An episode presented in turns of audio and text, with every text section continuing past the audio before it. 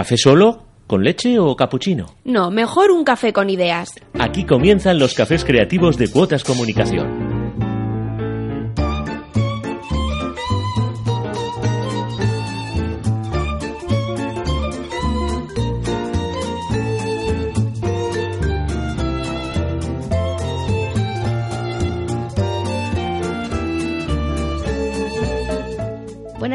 Y bienvenidos a un nuevo programa de los cafés creativos de Cuotas Comunicación. Eh, el primero, el primero de nuestros cafés de este año, ya arrancando marzo, este marzo tan, tan primaveral. Y para este primer café hemos querido preparar una tertulia de lo más interesante para hablar en concreto de comunicación y sostenibilidad. Como saben, y bueno, siempre nos gusta eh, agradecer eh, a quienes son nuestros compañeros en, en, esta aventura, a DIRCOM, la Asociación de Directivos de Comunicación de Aragón, y también a nuestro restaurante de cabecera, La Parrilla de Albarracín. Y bueno, como les decía, todos hemos oído hablar de sostenibilidad, de desarrollo sostenible, sostenibilidad económica, social, ambiental. Y es que hoy en día la sostenibilidad es más que nunca un reto, un reto para empresas y, también para países. Y, y, muchos de los retos a los que nos estamos enfrentando actualmente, tales como el cambio climático, la escasez de agua, las desigualdades o el hambre, eh, se podrían resolver promoviendo el desarrollo sostenible. De forma muy resumida, eh, podríamos decir que la sostenibilidad, el, desarrollo sostenible funcionan siguiendo el principio de que no se pueden agotar los recursos dis disponibles de forma indiscriminada, sino que, bueno, pues que se trata de proteger los medios naturales y todas las personas deben tener acceso a las mismas oportunidades. Pero eh, llegados a este punto, quizá nos tendríamos que preguntar cómo de sostenibles son realmente nuestras empresas. Eh, es cierto que las corporaciones de España ya están en la senda de la sostenibilidad. En la actualidad, hasta un 74% de las compañías de mayor tamaño considera que los aspectos relativos al medio ambiente son importantes para su futuro empresarial. Es decir, podemos pensar que ya han asumido que la ecología forma parte de su propia estrategia de negocio. Pero ¿cómo se integra esa sostenibilidad en el negocio de, de las empresas? Y, por supuesto, y es lo que nos gustaría incidir en este tiempo de, de, café creativo, ¿no? ¿Cómo comunican nuestras empresas todo lo que hacen o lo que intentan hacer por el planeta? Bueno, pues para hablar de todo esto, hoy hemos querido sentar en esta mesa a tres profesionales que representan a empresas, eh, a instituciones comprometidas con la sostenibilidad. En breve les presento quienes están hoy con nosotros eh, y comenzamos ya eh, este mm, delicioso café creativo de hoy aquí en Es Radio.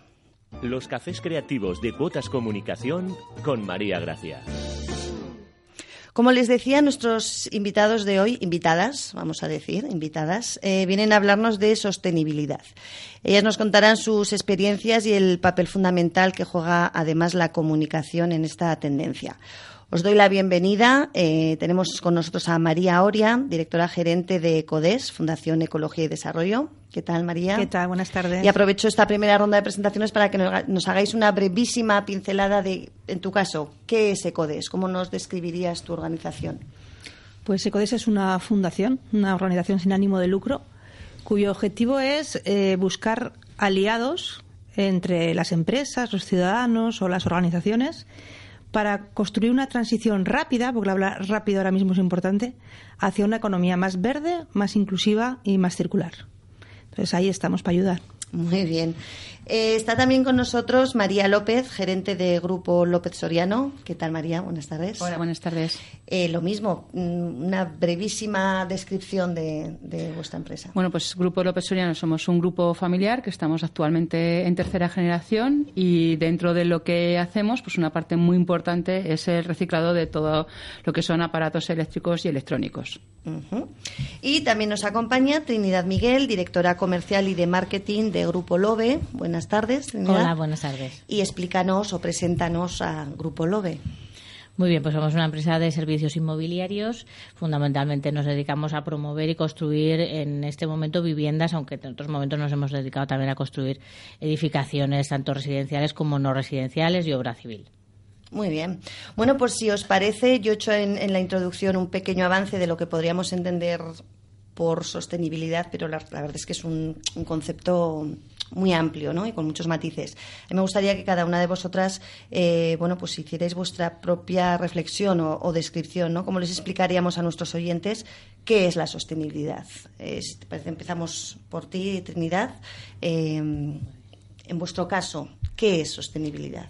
¿A qué aplicamos sostenibilidad? En nuestro caso, eh, a ver, se está hablando de sostenibilidad de manera muy amplia y muy genérica, entonces se crea bastante confusión en el usuario final. Entonces, es importante llegar al, cliente, al usuario, que compruebe por sí mismo eh, el, consumo de energía y que mida realmente la, eficiencia energética de su vivienda. Nosotros lo acotamos a la eficiencia energética en este caso. ¿eh? o sea, ya sabemos que la sostenibilidad es un término muy amplio, pero nosotros lo acotamos en estos momentos a la eficiencia energética energética de las viviendas. En el caso de, mm, del Grupo López Soriano, en, vuestro caso es que la sostenibilidad es vuestra materia prima, podemos decir, es vuestro objetivo. En este caso, sobre todo las empresas que se dedican al reciclado, es de por sí el, el, objeto social que tenemos. Entonces, ¿qué es lo que intentamos hacer? Bueno, pues que todo lo que nos llega a nosotros, bien sea de punto limpio, bien sea eh, de material nuevo que ya no se vende, que, pueda tener un tratamiento industrial lo mejor posible para poder obtener los productos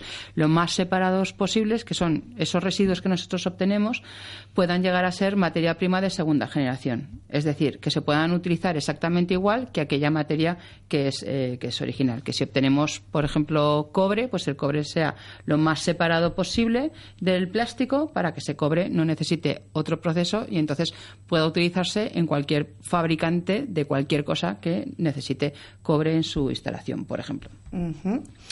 Eh, hemos oído dos puntos de vista de dos empresas. Ecodes, como decías, eh, bueno, estáis trabajando precisamente para este acompañamiento ¿no? a empresas a que este proceso sea lo más eh, sostenible. Al final, la cuestión es permitir el desarrollo actual sin comprometer el desarrollo de las generaciones futuras. Entonces, bajo esta gran definición de sostenibilidad que toca temas medioambientales, sociales y económicos también, porque desarrollo es también desarrollo económico, eh, lo que nosotros intentamos es realmente hacer una labor mm, de que todo el mundo sea consciente de que estamos comprometiendo el desarrollo de nuestras generaciones futuras. Y eso implica empresas, por supuesto, porque es el gran motor de, bueno, a veces se dice que la empresa es la que más mm, contamina o ensucia, pero también al revés, ¿no? precisamente el gran poder de la empresa es que también es eh, un gran protagonismo a la hora de reducir.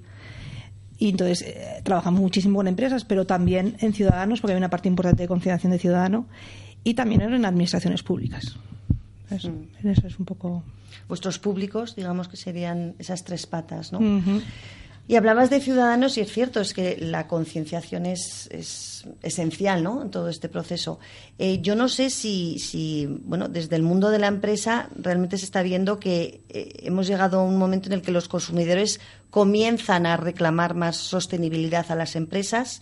Eh, yo no sé, en la comida estábamos hablando un poco de esto, ¿no? Yo no sé si esto es una moda pasajera, si hay mucha influencia del marketing o si realmente estamos ya en ese camino yo creo que todos eh, vemos que es el necesario de la concienciación real.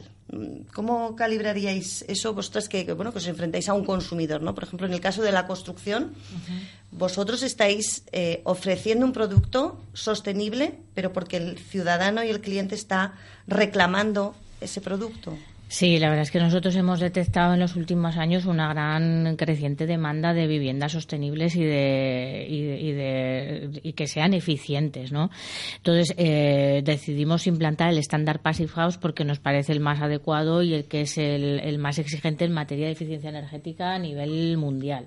Entonces no solamente aplicamos el estándar pasivo, sino que lo certificamos. O sea, es importante certificar eh, que las viviendas están construidas bajo este estándar, no solamente. Explícanos un poquito qué es ese estándar para el, oyente que no.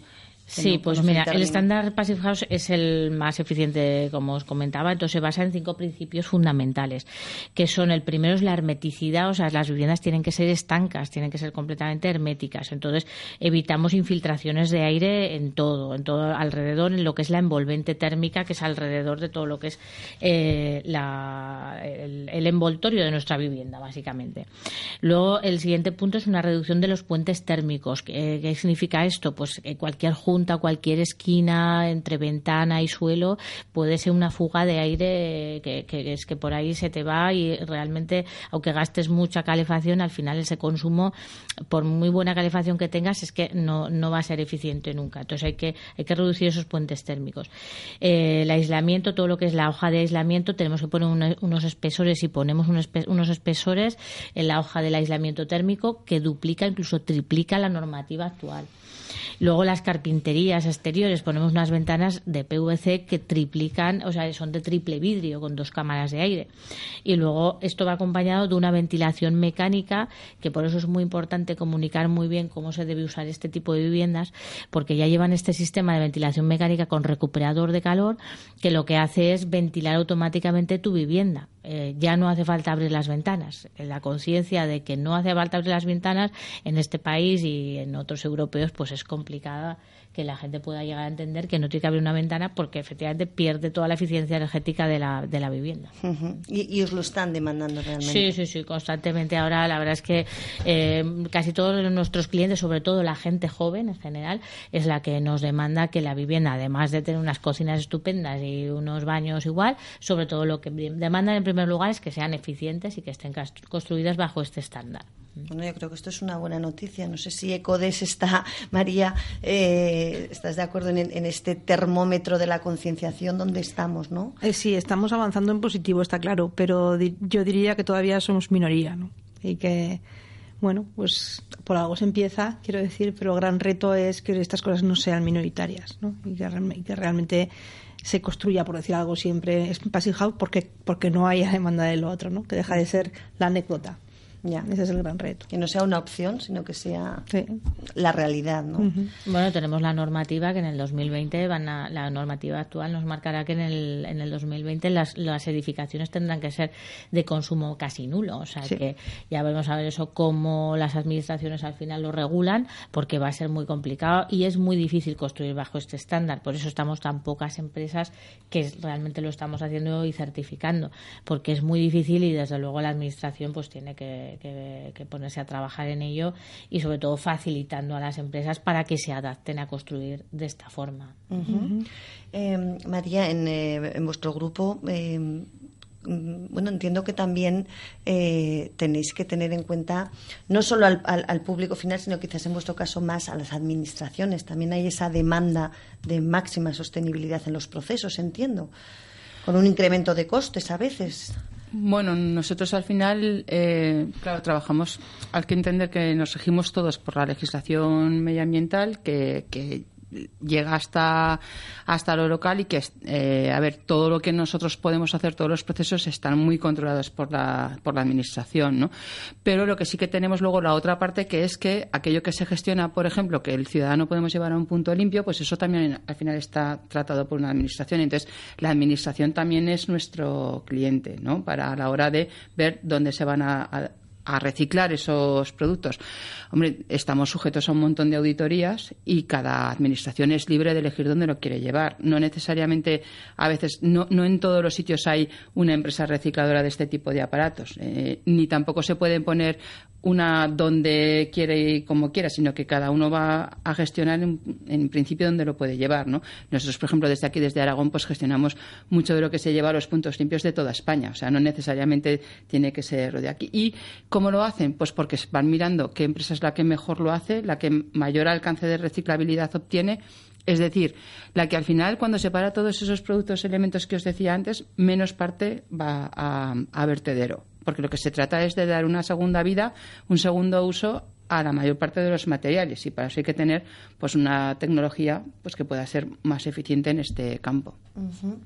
Y mm, bueno, yo creo que, en todo este ámbito, ¿no? Vamos a decir, de, la sostenibilidad, la comunicación es básica, es básica y no sé hasta qué punto eh, se está consiguiendo transmitir eh, la importancia de todo esto de lo que estamos hablando. Entonces, yo no sé en vuestras empresas cómo estáis integrando la comunicación a la hora de difundir y no solo de difundir lo que ya estáis haciendo, sino sobre todo de concienciar respecto a la necesidad de. ¿no? Eh, aquí me gustaría empezar por, por Ecodes porque es uno de vuestros pilares ¿no? fundamentales, entiendo. Mm. Eh, me imagino que valoráis la importancia de, de establecer planes de comunicación concretos para. Para- Es importantísimo, desde luego a nosotros como organización, al fin y al cabo lo que queremos es tener impacto y si no comunicamos no tenemos impacto. Eso es un pilar de la organización, es clarísimo. Entonces hacemos comunicación pues de todo tipo, a veces con más éxito, con menos, pero por lo menos tenemos claro su importancia. Y una cosa que yo veo con las empresas con las que trabajamos es que no se comunica tanto. Muchas empresas hacen las cosas muy bien y no lo cuentan. Eso, una. De hecho, nosotros eh, pues hemos ayudado a impulsar una plataforma que se llama Comunidad por el Clima, que precisamente lo que hace es servir de altavoz para todas aquellas empresas que quieren comunicar su comportamiento sostenible. Empresas, ciudadanos, organizaciones, de todo. Tenemos ya 15.000 personas y entidades comunicando allí cosas, como siendo el gran altavoz de la sostenibilidad en España.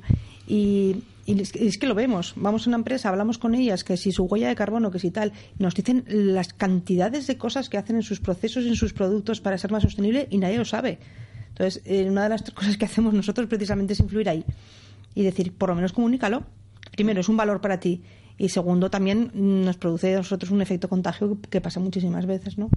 Entonces, creo que es una gran asignatura pendiente, la comunicación de la sostenibilidad. A la hora de crear además referentes, es lo que Sí. dices, es que tenemos al lado empresas que lo están haciendo, que lo están haciendo muy bien, Mm. eh, pero la gente no lo sabe. Eh, María, eh, ¿vosotros cómo estáis trabajando la comunicación en este sentido? Bueno, nosotros la comunicación como tal realmente no la trabajamos, pues porque en nuestro caso eh, no tenemos un producto que vender a cliente, Cliente final, final. por lo tanto es una campaña como tal que no hacemos. Lo que sí que, pues a nivel empresarial, una de nuestras facetas es hacer la, la gestión integral de los residuos que generan las empresas, que eso es en otro campo de nuestra de nuestra Bueno, es empresa. otro público al es otro público, ¿no? dirigir, Entonces, claro, ya directamente trabajas para la empresa en concreto y claro, pues bueno, los servicios que nosotros les podemos dar haciendo ese, ese- esa recogida integral, ¿no?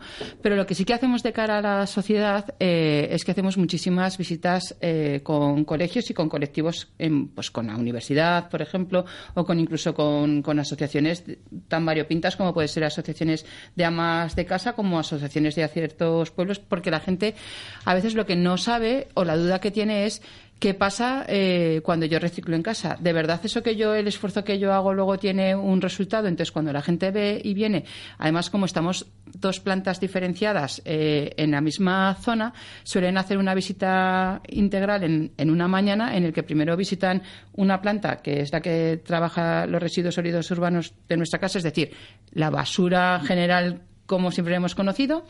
Y por otro lado, nos visitan a nosotros que vienen lo que después tiran al punto limpio, eso el pequeño electrodoméstico que utilizamos todos los días y que no somos conscientes de lo que pasa. Y, y se llevan, porque si no es muy difícil llegar al público y que entienda lo que hacemos. Entonces, cuando lo ven, se lo creen y dicen, hombre, ahora sí que es verdad. Y nos gusta mucho hacerlo a nivel escolar, porque en muchas de estas cosas, lo que hablábamos antes, al final son los niños los que están concienciando a los padres. Si os acordáis antes, cuando nosotros éramos pequeños, la concienciación era la de apagar las luces y cerrar el grifo cuando te estés enjabonando o cuando te estés lavando los dientes, que no necesitas el grifo abierto. Y nosotros fuimos los que acostumbramos a nuestros padres a hacer eso, ¿no? Pues ahora es eh, la siguiente fase es la de mamá, papá, hay que reciclar. reciclar. Y hay que hacer esto y de verdad hay que creérselo. Entonces, pues esa forma, claro, cuando viene un colegio y lo ha visto y le ha gustado y se lo va diciendo a otro, o pues los chavales están en el, en el colegio y no siempre es- luego pues van a hacer deporte a otro sitio y se lo cuentan a otros, pues los colegios van llamándonos y, y, bueno, pues al final vienen y hacen esa, esa visita y es una forma de comunicar que nos parece pues muy interesante. Es una herramienta de comunicación muy potente, muy potente, claro. Y en, en Grupo Lobe eh, nos comentabas antes que a la hora de, de informar al cliente, ahí tenéis que hacer un esfuerzo importantísimo, porque claro, vosotros estáis haciendo el esfuerzo a nivel empresarial de tener esa oferta de producto sostenible, pero si luego el consumidor eh, se queda sin saber muy bien cuál es la diferencia, ¿no? O cómo utilizarlo. Bueno, nosotros eh, tenemos la comunicación enfocada en dos puntos. Uno enfocada a nivel técnico, porque también eh, nuestros tenemos un departamento de eficiencia energética en la empresa que eh, lo compone un equipo de unas 15 personas. Entonces, hacemos jornadas divulgativas, hacemos jornadas técnicas y hacemos showrooms experienciales. Que esos showrooms experienciales, que es donde metemos todas las maquinarias, explicamos cómo están construidas las viviendas, qué, qué elementos las componen, todas las máquinas nuevas. Nos, utilizamos equipos de aerotermia de alta eficiencia, utilizamos los recuperadores de calores eh, para ventilar las viviendas automáticamente. Entonces, hacemos ese tipo de jornadas para gente técnica para que eh, sigan construyendo estas viviendas y luego por otro lado hacemos la comunicación al cliente final que es muy importante desde el momento en que informamos a una, a una persona que está interesada en comprarse una casa de que va a comprar una vivienda especial porque es eficiencia energéticamente y que luego realmente los datos son así. Va a consumir un 75% menos que una vivienda nueva actual y un 90% de ahorro con respecto a cualquier vivienda eh, antigua. Entonces mm, eso que el dato es demoledor realmente real y entonces eso lo podemos medir. Ahora, ¿cómo lo medimos? Pues incluso estamos, eh, ahora mismo hemos lanzado la campaña de las viviendas inteligentes, que está acompañada por, eh, por, el IoT, por Internet de las Cosas. Entonces, eso hace que eso sí que sea medible. Y además, lo que hacemos es que la vivienda se comporte de forma automática. O sea, realmente, como ya tenemos una tablet y un móvil con una aplicación, tú dándole solamente a un botón, tenemos el modo en casa y el modo fuera de casa. Cuando le das a un motor que estás en casa, la vivienda ya se te pone a la temperatura indicada, el recuperador de calor de la ventilación artificial se te pone a la, temperatura óptima. Para ser más eficientes, se te encienden las luces y en el momento que tú te vas, se te apagan todas las luces de la casa, la calefacción ya se te pone en el modo indicado para consumir menos y, y eso hace que la vivienda ya funcione de manera autónoma. Eh, luego al final eso se nota y se va a notar en la factura al final de mes. No solo en el confort, que desde luego el confort térmico y acústico también eh, es eh, también es muy interesante, pero sobre todo luego en el, en el ahorro y que es medible. Entonces, al final el boca a boca también nos está haciendo mucho. Cuando ya una persona vive en una casa pasiva, una, una casa mm. passive house, se lo cuenta al vecino, a su amigo o a su hermano y la gente te lo demanda. Entonces, al final, eh, si puede elegir una vivienda eh, con una eficiencia energética alta, incluso un passive house, y tiene otras viviendas, elige esta. O sea, es así. Con ese esfuerzo añadido, añadido por vuestra parte de, comunicarlo y comunicarlo bien. Sí, por supuesto, hay que comunicarlo, sí. Y luego, sobre todo, eh, hay que comunicar todas estas ventajas, pero luego es muy importante usarla bien. O sea, es la, labor divulgativa de que el uso de una vivienda muy eficiente es fundamental porque si no, luego no tiene sentido. Entonces, mm. el uso adecuado de esta vivienda es muy importante. Entonces, hay que cambiar un poco el concepto de, vida y que, eh, que nos acostumbremos todos a, utilizar los equipos que tenemos y, a sacarle el mayor rendimiento posible.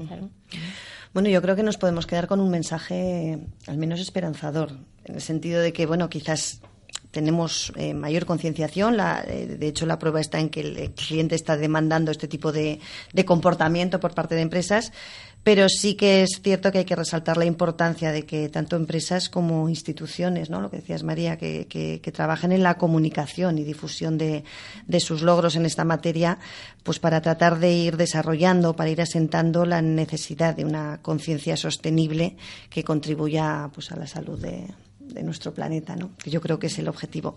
Bueno, podríamos estar aquí hablando horas y horas y, además me encantaría poder además conocer casos de éxito que seguro que, María de Codes nos podría contar mucho, pero se nos acaba el, tiempo de este café creativo de hoy. Así que bueno, pues les, les emplazo a nuestra próxima cita eh, en el siguiente café creativo de Cuotas Comunicación aquí en Es Radio. Buenas tardes.